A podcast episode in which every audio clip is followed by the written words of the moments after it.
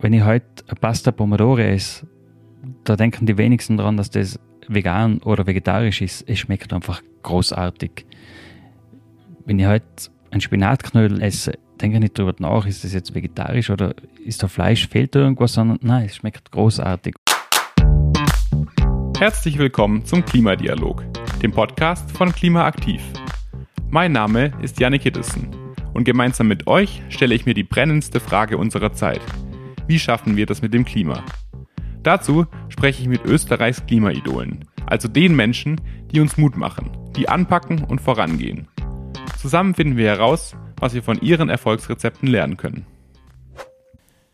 Wie ihr vor dem Intro schon hören konntet, geht es im Klimadialog heute kulinarisch zu.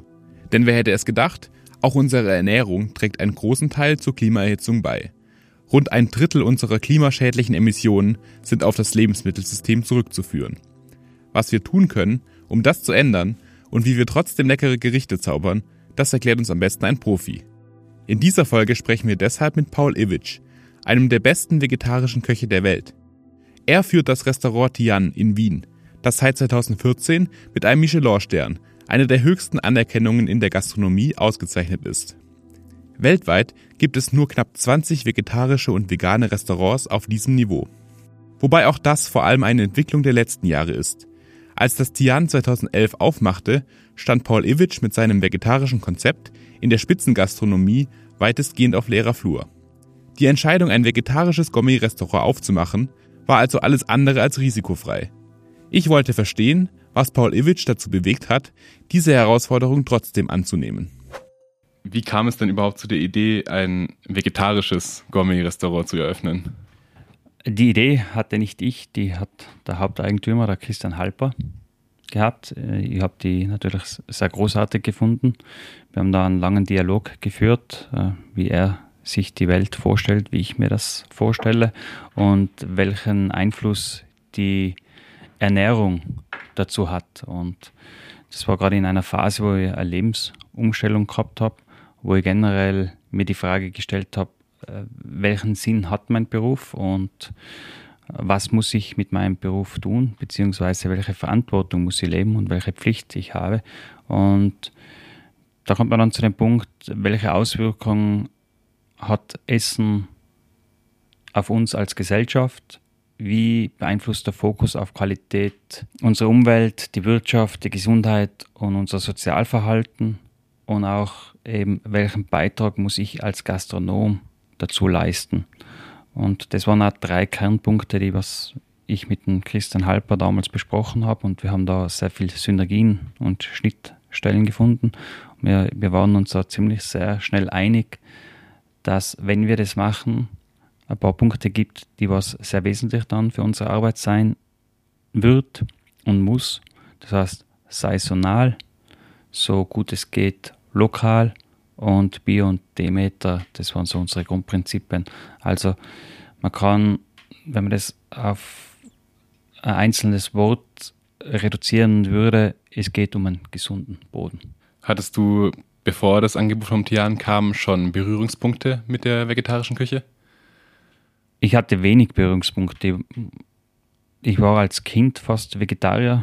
Jetzt sagt man ja Flexitarier. Also ich habe bis zu meiner Lehre kaum Fleisch gegessen. Also war vegetarisch immer ganz was Wichtiges. Mir hat es einfach nicht geschmeckt und ich habe gerne mit Lebensmitteln gearbeitet und ich habe immer es dann vermisst, wenn man damals war vegetarisch ja noch ein ziemliches Fremdwort, wenn man das stiefmütterlich behandelt hatte und das große Glück von mir war, dass ich natürlich auch bei großartigen Chefs war, wo man da auch schon den Fokus drauf gelegt hat, wenn man etwas macht, macht man es sehr gut.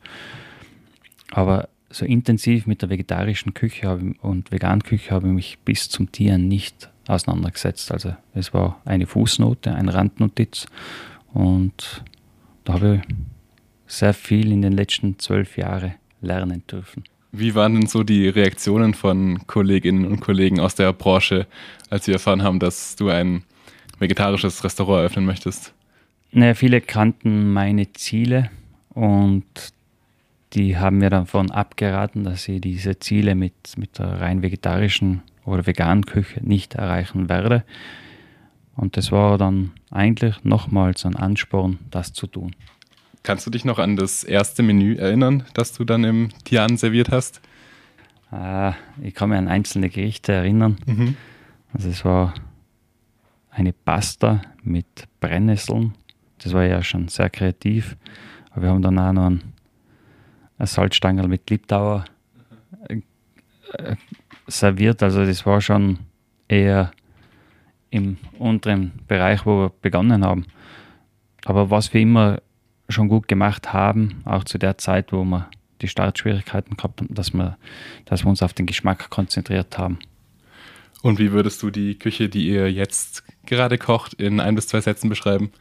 Sehr erwachsen, also klar strukturiert, sehr reduziert und auf das Wesentliche zusammengefasst. Und das ist geschmacklich wie kreativ eine großartige Küche und vor allem eine Küche, die was sich der Verantwortung für die Natur bewusst ist, weil unser, unser größter Wunsch ist ja nicht nur, der, unsere Gäste mit unserem Essen zu begeistern, sondern sie auch wieder mit der Natur zu verbinden.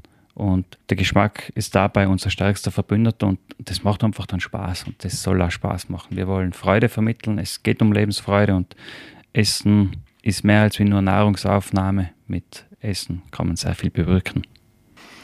Jetzt ist es ja so, dass in vielen vegetarischen, veganen Restaurants Tofu, Seitan und Tempeh auf der Karte stehen.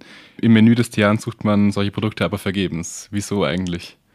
Also das sind großartige Produkte. Vor allem wenn man nach Japan schaut, äh, gibt es da wirklich eine großartige Selektion von unterschiedlichen Qualitätsstufen.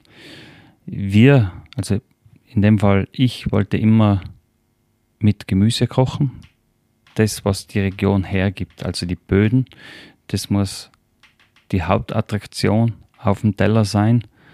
Und deswegen hat es für mich nie die Frage gegeben, ob wir jetzt da Tofu, Tempe oder sonst irgendwas einbauen, sondern meine Frage war eher oder Herangehensweise, wie kann ich das Aroma von der Karotte so auf den Teller bringen, dass das wirklich sehr, sehr spannend ist und auch, dass man sieht, dass der Handwerk dabei ist. Das war meine Herangehensweise. Und für uns war es definitiv die richtige Herangehensweise. Wir wollten nicht die plakativen vegetarische Küche haben. Und das ist nicht herablassen, sondern das, wir haben ja 2011 gestartet und da hat mit vegetarischer Küche haben ja die wenigsten noch was anfangen können. Ja, das heißt, es geht auch überhaupt nicht darum, irgendwie Fleisch zu imitieren, sondern grundsätzlich das die, das Gemüse und die Produkte in den Vordergrund zu stellen. Verstehe Wir wollten richtig? was Neues machen und dann brauche ich nichts imitieren, sondern da muss ich äh, kreativen Geist haben und was Neues entwickeln. Und das ist uns gelungen und wir arbeiten weiterhin daran. Wir sind ja auch noch nicht dort, wo wir sein wollen. Also da gibt es sehr viele Felder, wo wir noch bespielen müssen und, und besser werden müssen, aber Schritt für Schritt. Für Paul Iwitsch stellt der Fokus auf regionales Gemüse und Obst also keine Einschränkung dar, sondern ist eine Chance, regionalen Lebensmitteln ihr volles Potenzial zu entlocken. Aber wieso ist das eigentlich relevant für uns als Klimadialog? Hier ein kleiner Faktencheck. 20 bis 30 Prozent unserer Treibhausgasemissionen sind auf unsere Ernährung zurückzuführen. Das beinhaltet sowohl die Produktion der Lebensmittel als auch deren Transport. Besonders klimaschädlich ist die Fleischproduktion. Das liegt unter anderem daran, dass auch die Produktion von Futtermitteln viel Energie benötigt. Einfach gesagt, würden wir auf den Feldern statt Futterpflanzen Gemüse anbauen, das wir selbst essen können, hätten wir mit weniger Energieaufwand mehr Lebensmittel zur Verfügung. Dazu kommen dann noch Gase wie Methan, die zum Beispiel bei Kühen und Ziegen beim Wiederkäuen entstehen. Wenn wir weniger tierische Lebensmittel essen und auf regionale Produkte setzen, tragen wir also einen wichtigen Teil zum Klimaschutz bei. Diese Verantwortung kann aber nicht nur bei uns liegen. Von Paul Iwitsch wollte ich deshalb wissen, welche Rolle die Gastronomie für diesen Wandel spielt. Die Gastronomie hat da einen großen Stellenwert. In einfachen Worten, unser Ess- und Einkaufsverhalten hat einen sehr starken Einfluss auf unsere Ökonomie, auf unsere Ökologie, auf unser Sozialverhalten und auf unsere Gesundheit. Der aktuelle Fleischkonsum, was ja über 90 Prozent aus der Massentierhaltung kommt, ist schädlich für jeden. Und äh, wir müssen uns einfach bewusst werden, die Erde lebt weiter und wir, wir leben nicht weiter. Also der Erde ist es ja vollkommen egal, wie wir damit umgehen, sondern wir sollten schon darauf mal erpicht sein, dass unsere Lebensqualität vorhanden ist. Und wir reden da nicht von einem Verzicht, wir reden da von, einem, äh, von einer Reduktion. Aktuell, was da auf der Welt passiert, ist einfach ein Systemfehler. Und es wird immer von der Agrar- und, und Lebensmittelindustrie oder Lobby, wie man das immer nennen will, argumentiert, dass man den Welthunger stoppen will.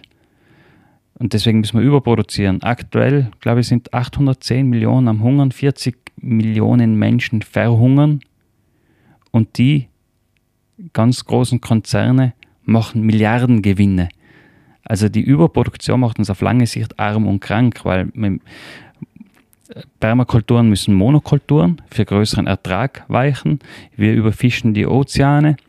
Also wir zerstören einfach die Biodiversität nur um das ein paar wenige massiven Profit haben und wir schieben es immer heran, dass wir versuchen, den Welthunger zu reduzieren oder retten. Und das, wenn man die Zahlen anschaut, die man ja bei ganzen Statistiken nachlesen, ist das schon ein bisschen zynisch, meines Erachtens. Erkennst du da in der Branche mittlerweile schon einen Wandel? Wird mittlerweile mehr auf Nachhaltigkeit geachtet als noch vor 10, 20 Jahren? Und können solche Speerspitzen wie das Tian eben da auch irgendwie einen Wandel anstoßen?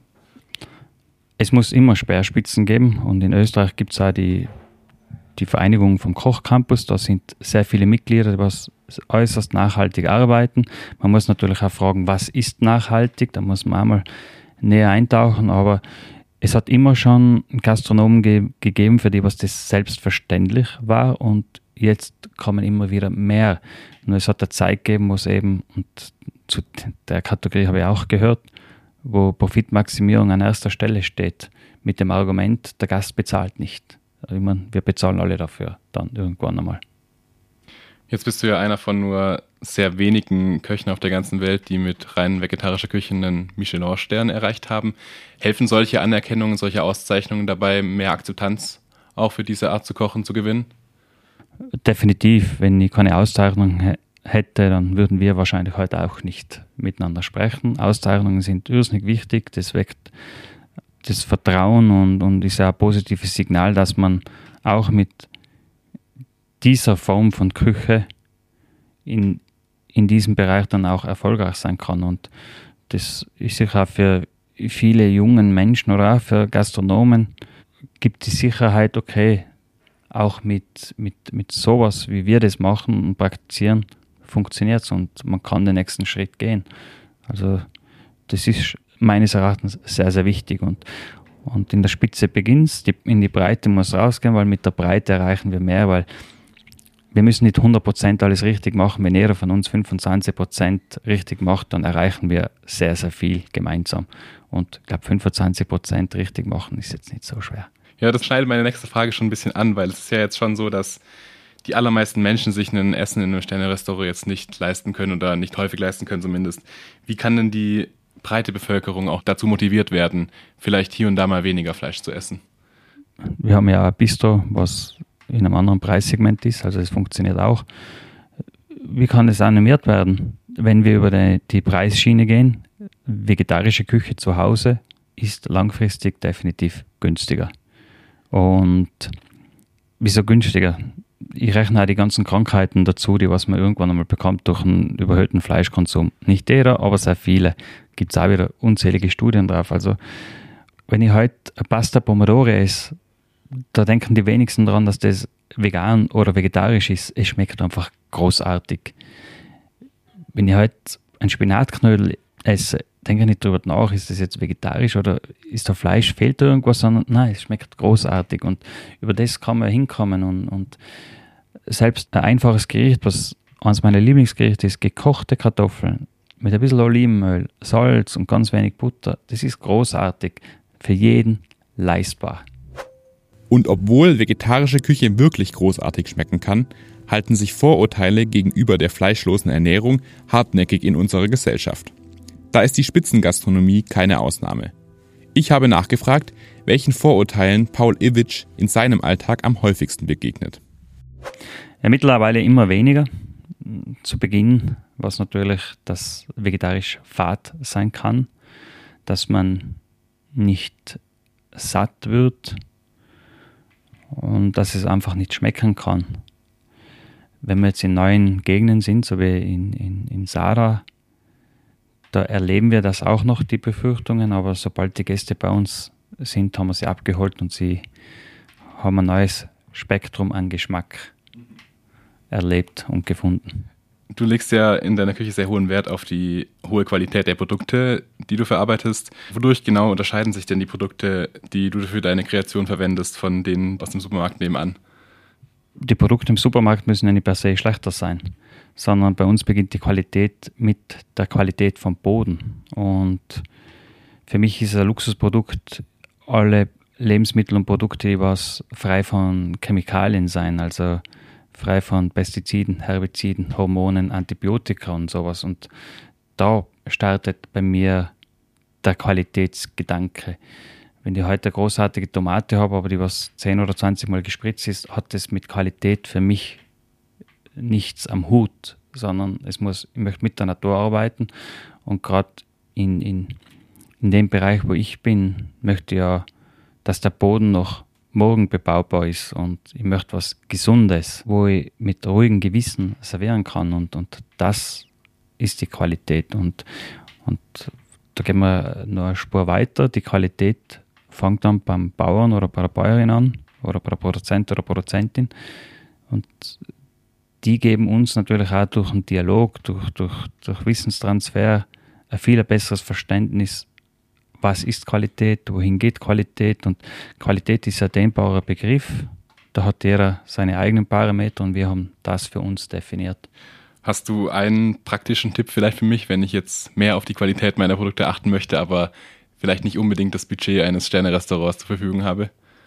Man braucht kein Budget von einem Sternerestaurant. Man muss einfach mit diesen Lebensmitteln, was man kauft, sehr sorgsam umgehen und nicht achtlos, also Achtsamkeit. Das heißt für mich, dass man alles verarbeitet, dass man nichts wegschmeißt, dann bleibt dann schon mal sehr, sehr viel übrig. Und man muss auch dazu sagen, was vielleicht am Anfang teuer erscheint, ist äh, in ein paar Jahren sehr günstig, weil es in der Regel und laut sehr vielen Studien das natürlich deine Gesundheit auch sehr positiv beeinflusst. Also mit Genuss. Natürlich kann man jetzt sagen, es können sich viele Menschen das nicht leisten, was natürlich ein großer Systemfehler ist, weil es sollte so sein, dass Lebensmittel, die uns und unserem Planeten gut tun, für jeden leistbar und zugänglich ist. Und der Rest kann ja sehr hoch besteuert werden. Man muss ja keine Verbote aussprechen, sondern in dem Fall kann man das auch regulieren. Du hast es gerade schon erwähnt, ähm, in eurem Restaurant möchtet ihr, wenn es geht, jeden Teil des Produktes verwenden, um möglichst nichts wegzuschmeißen. Wie ist denn da die Herangehensweise? Wie schafft man es mit dieser Vorgabe dann auch die besten Gerichte zu kreieren? Das ist eine sehr spannende Herangehensweise, weil man muss sein Handwerk verstehen, man muss kreativ sein und man muss vor allem neugierig sein. Es gelingt ja nicht immer auf Anhieb alles und wir schaffen es nach wie vor nicht immer alles zu 100 Prozent zu verwerten, aber wir wir gehen in diese Richtung, vor allem bei den Lebensmitteln. Und wir haben da unglaublich viele neue Geschmäcker entdeckt. Und das ist sehr interessant. Man muss einfach Mitarbeiter haben, die was ein und Mitarbeiterinnen, die was ein geschärftes Bewusstsein haben. Also man muss sie befähigen. Und ich glaube generell liegt es an meiner Mannschaft und an mir, dass wir uns dorthin entwickeln und, und dass wir die Vorgaben einfach erreichen. Und das ist total spannend. Also wirklich, das, wenn ich darüber nachdenke, wie kreativ und geschmackvoll meine Mitarbeiter und Mitarbeiterinnen herangehen, das, das ist pure Freude. Und es macht auch nicht nur ökologisch, sondern ökonomisch einen Sinn. Ich möchte nicht meine Zeit verschwenden bei Preisverhandlungen, sondern ich möchte meine Zeit intensiv nutzen mit dem, tollen Produkt, was kann ich daraus machen? Ja, das klingt nach einem sehr spannenden Prozess. Gibt es irgendeine Zutat, wo das vielleicht besonders knifflig war, für alle Teile Verwendung zu finden? Also was richtig knifflig ist, ist einfach die Artischocke. Mhm.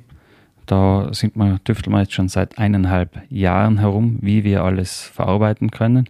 Bei den Blättern ist es jetzt uns zum Teil schon gelungen. Beim Stamm, also bei den Stiele, müssen wir noch sehr weit tüfteln, weil er einfach extrem bitter ist. Und irgendwann werden wir wahrscheinlich sagen, wir schaffen es nicht, vielleicht kommt jemand anderer dahinter. Was macht ihr mit den Blättern? Mit den Blättern, die tun wir fermentieren, dann trocknen und daraus kann man dann Tees machen, wir können Säfte machen, wir können Suppen draus machen. Also da, ist, da muss man auf die Ziehzeiten sehr acht geben. Zu lange, dann wird es zu intensiv, zu kurz, dann hat man kein Aroma, aber so in diese Richtung denken wir und tun wir also. Was ich mich gefragt habe, weil du ja einerseits bei der Qualität keine Kompromisse eingehst und deswegen wahrscheinlich auch die Zutaten irgendwie selektieren musst und andererseits aber diesen No-Waste-Ansatz hast, gibt es da nicht irgendwie einen Widerspruch in sich? Überhaupt nicht, weil wer mit den besten Lebensmitteln arbeitet, der möchte ja nichts davon verschwenden. Und wir arbeiten ja mit sehr vielen lokalen Produzenten zusammen und da geht es nicht darum, ob die Karotte gerade ist oder verbogen ist. Qualität hat nichts mit, mit der Optik zu tun, sondern Qualität geht bei uns mit dem Boden einher. Und wir wollen das ja nicht wegschmeißen. Und also eher das Gegenteil. Je besser die Qualität, je höher die Qualität, umso ambitionierter bist du eben nichts zu verwerfen. Ich meine, nur ein ganz plakatives Beispiel, weil das sicher jeder schon daheim gemacht hat. Ich zumindest habe es gemacht mit dem Brot. Billiges Brötchen, trocken, Müll. Heute richtig gutes Brot von Josef oder von Öffel, was wirklich ein Geld kostet und jeden Cent wert ist. Das hält zuerst einmal fünf, sechs Tage. Es ist viel bekömmlicher und bevor es hart wird, macht man Knödelbrot, man macht äh, ein Quas, also äh, ein Trink oder sonst irgendwas. Nichts Neues, weil das hat es ja früher schon gegeben und früher haben die Menschen wirklich kein Geld gehabt und deswegen war der, der Wert der Lebensmittel umso höher und die vorigen Generationen haben uns ja eigentlich das aufgezeigt, dass man nichts wegschmeißt. Ich meine, wenn ich nach Tirol blicke, Tiroler, die, die, die ganzen Knödelvariationen aus altem Brot, Scheiterhaufen, das was auch aus altem Brot besteht, da hat man einfach nichts weggeschmissen und das ist großartig. Da gibt es sensationelle Gerichte, die was ich heute noch gern ist und da müssen wir wieder hin, diese Denkweise. Auch abgesehen von dem, was auf dem Teller passiert, haben Klimaschutz und Nachhaltigkeit einen hohen Stellenwert im Tian. Gegen Ende unseres Gesprächs wollte ich erfahren, welche Maßnahmen dort in den letzten Jahren getroffen wurden. Also wenn man sich mit dem mal beschäftigen anfängt, wird mir am Anfang eher frustriert, weil man sieht, man ist in vielen Bereichen schlecht und dann muss man darüber nachdenken, okay, welchen nächsten Schritt geht man. Jetzt wir im Restaurant und im Bistro haben dann auf Bio-Fairtrade-Kleidung umgestellt, aber nicht zuerst weggeschmissen, sondern sobald das andere verschlissen war, haben wir es gewechselt, weil sonst wäre es auch nicht nachhaltig. Äh, haben wir im Restaurant für die Servicemitarbeiter österreichische Firmen engagiert, die was, wo wir wissen, wo, der Stoff herkommt, die was das Handarbeit haben. Wir haben komplett auf Bio-Putzmittel umgestellt. Wir versuchen Plastik komplett zu vermeiden. Das klingt jetzt vielleicht ein bisschen paradox. Wir haben da dafür extra Plastikbecher angeschafft und haben dadurch den Plastikverbrauch reduziert. Die halten schon seit fünf, sechs Jahren. Man kann sie gut abfüllen, man kann sie gut lagern, man kann äh, im Tiefkühler überall einsetzen und, und dadurch haben wir schon sehr viel reduziert. Wir versuchen den Müll zu reduzieren, aber uns gelingt auch nicht immer alles und deswegen sind wir sehr, sehr dankbar, dass wir auch außerhalb und in unserer Branche sehr, sehr viele Kollegen und Kolleginnen gibt, die was äh, Inspiration für uns sind, die was uns mit neuen Ideen füttern und dann schauen wir, okay, wo, in welchem Bereich können wir das noch machen. Und für mich ist halt der größte Hebel ist, dass wir unsere Mitarbeiter und Mitarbeiterinnen ausbilden, weil wenn für die das selbstverständlich ist, dann haben wir ein organisches Wachstum und das wird dann wirklich zu einer Selbstverständlichkeit. Und man muss sich auch immer wieder selber auf den Prüfstand stellen. Macht man wirklich alles richtig oder was fehlt noch? Und da muss man nicht depressiv agieren, sondern auch nicht immer schlecht reden, sondern okay, neue Möglichkeit, neues Tool.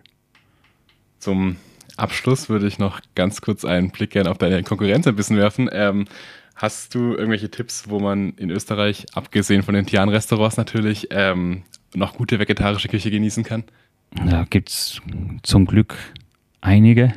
Ich kann jetzt, tut mir leid, wenn ich nicht alle nenne, aber man kann sehr gut vegetarisch essen beim Heinz Reitbauer. Man kann sehr gut vegetarisch essen im, im Kurzessen da in Tirol. Man kann auch in Wien im Jola sehr gut vegan essen. Also da gibt es einige. Oder bei uns im Bistro, dann in Zürs. Also gibt es Gott sei Dank immer mehr, was hervorragend vegetarisch vegan kochen. Wieso bin ich darüber selber glücklich? Weil ab und zu gehe ich gern essen. Ich mag auch nicht immer Fleisch und dann bin ich einfach happy, wenn du gut essen kannst. Und meine Kollegen und Kolleginnen in, in unserem Bereich, die kochen meistens mit allem, was sie machen, sehr, sehr gut und das ist großartig. Damit kommen wir auch schon langsam zum Ende unseres Interviews. Zum Abschluss unserer Folgen fragen wir unsere Gäste und Gästinnen nach, immer nach dem Klimaaktiv-Tipp. Das ist eine Sache, ein, kann ein Buch sein, ein Film, ein Lifehack, was auch immer. Ähm, das in der Kreativität keine Grenzen gesetzt, die dir im Umgang mit dem Klimaschutz geholfen hat. Hast du da eine Sache? Ja, da habe ich sehr gut. Also, ich lese sehr gern, ich glaube auch sehr viel. Zum einen das leise Sterben, finde ich ein super großes Buch, großartiges Buch von Martin Grasberger.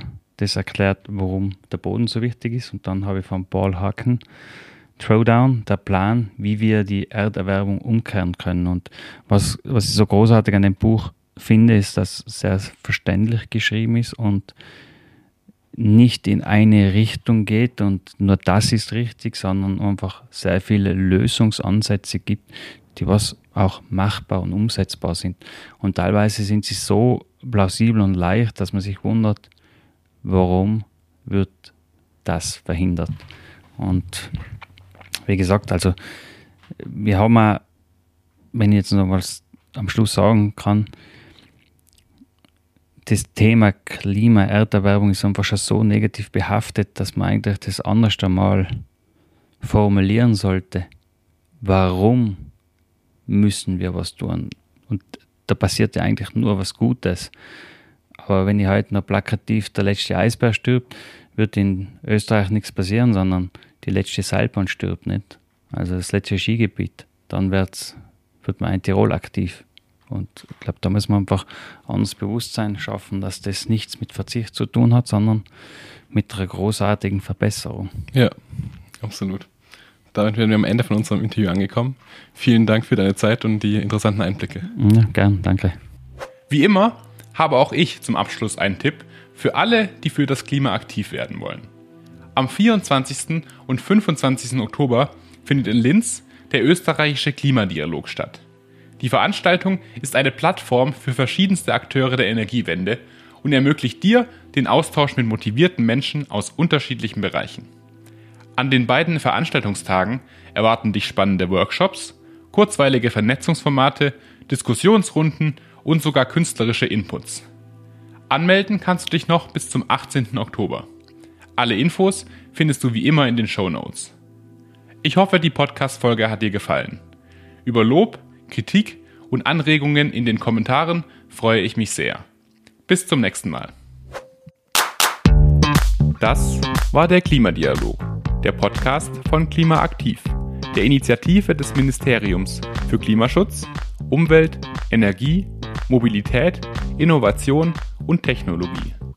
Klimaaktiv fördert den Dialog Österreichs am Weg zur Klimaneutralität 2040. Wir zeigen, welche Maßnahmen sinnvoll sind und mit hoher Qualität umgesetzt werden können. Ob beim Bauen und Sanieren, Energiesparen, dem Einsatz erneuerbarer Energien oder in der Mobilität. Auf www.klimaaktiv.at findest du eine Übersicht über alle Angebote von Klimaaktiv. Bis zum nächsten Mal.